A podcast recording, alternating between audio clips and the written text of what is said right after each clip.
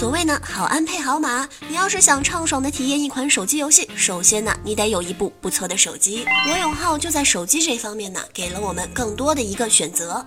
罗永浩是谁？这货呢，他高中辍学，摆过地摊儿，烤过肉串，卖过药材，做过期货，走私过汽车，销售过电脑配件，搞过文学创作，当过新东方的老师。现在老罗语不惊人死不休，表示要继承乔布斯的衣钵，做好一款叫做锤子的手机，承担起收购必将衰落的苹果并使其复兴的责任。彪悍的人生不需要解释，你真的不怕上帝缺新款手机用，把你给带走吗？自古游戏是节操，每日一听长姿势。欢迎收听今天的早安游戏圈，我是主播环小英。最近呢，彪悍如斯的罗永浩遇上了点麻烦，因为和崔永元对骂、和韩寒对骂、和李开复对骂的打假斗士方舟子在微博上举报了个锤子。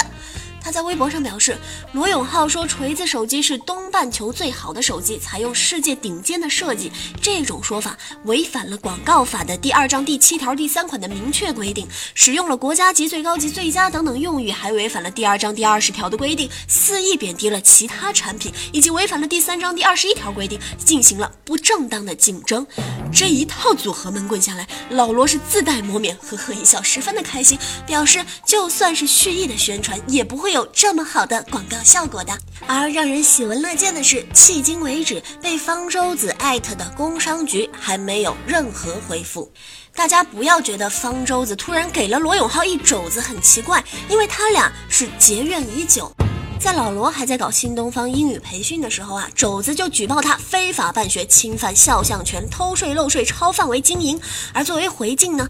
老罗则质疑肘子的打假基金账目不清，妻子的学历造假。后来在老罗炫耀自己手机系统高端霸气的界面之时，肘子马上表示这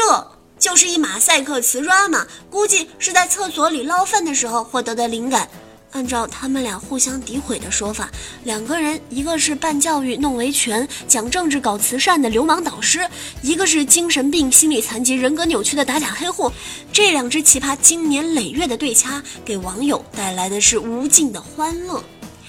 对方舟子来说，寻衅滋事就跟药一样，是绝对不能停的。在宿敌开完发布会之后呢，搞搞批判呢，坚决打击反动派的嚣张气焰呢，实在是情理之中的事情。不过老罗的态度却耐人寻味。他曾经说过，遇到误会，除非是亲人和法院误会我，不然我是绝对不解释的。妈的，连我这种人你都误会，你还能干啥？在这一点上呢，老罗确实做到了言行一致，没有和肘子死磕。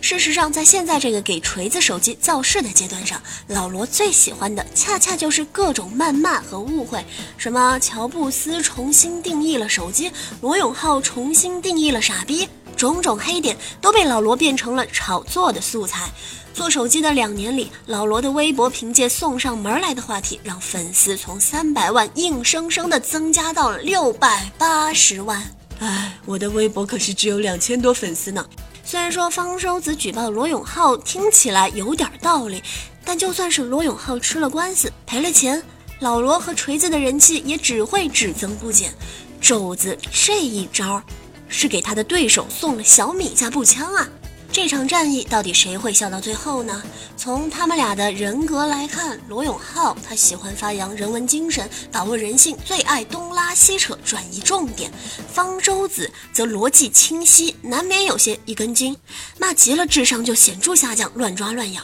即便是方舟子现在占了理，一旦吵起来，最大的赢家还是罗永浩。一个有些偏执的理科生，妄图在嘴皮子上打败一个当过老师的文科生、干过传销的文科生，这个难度基本是达到了炼狱级。有人说，真想搞垮锤子，最好的选择就是闭嘴，因为锤子那么硬，他从来不怕掐架，最怕的是没有东西送上门来砸。那在节目的最后呢，小英也顺便的说一句，老罗虽然策略高明，但他的手机好像也没有那么先进嘛。一个和塞班差不多的九宫格设计，再加上各种文艺的功能，卖三千，这也太有情怀了。我这样的俗人还是不趟这趟浑水了。等锤子手机出来，我就去买个 iPhone 六。话说做了这么久的早安游戏圈，没人喷我，也没人举报我，我没被查水表。没被请喝茶，我真的有点怀疑，我这档节目到底有没有人在听？好了，我的微博是环小英，今天的节目就这样了，明天我们再见吧，拜拜，拜拜，拜拜，拜拜，拜拜，拜拜。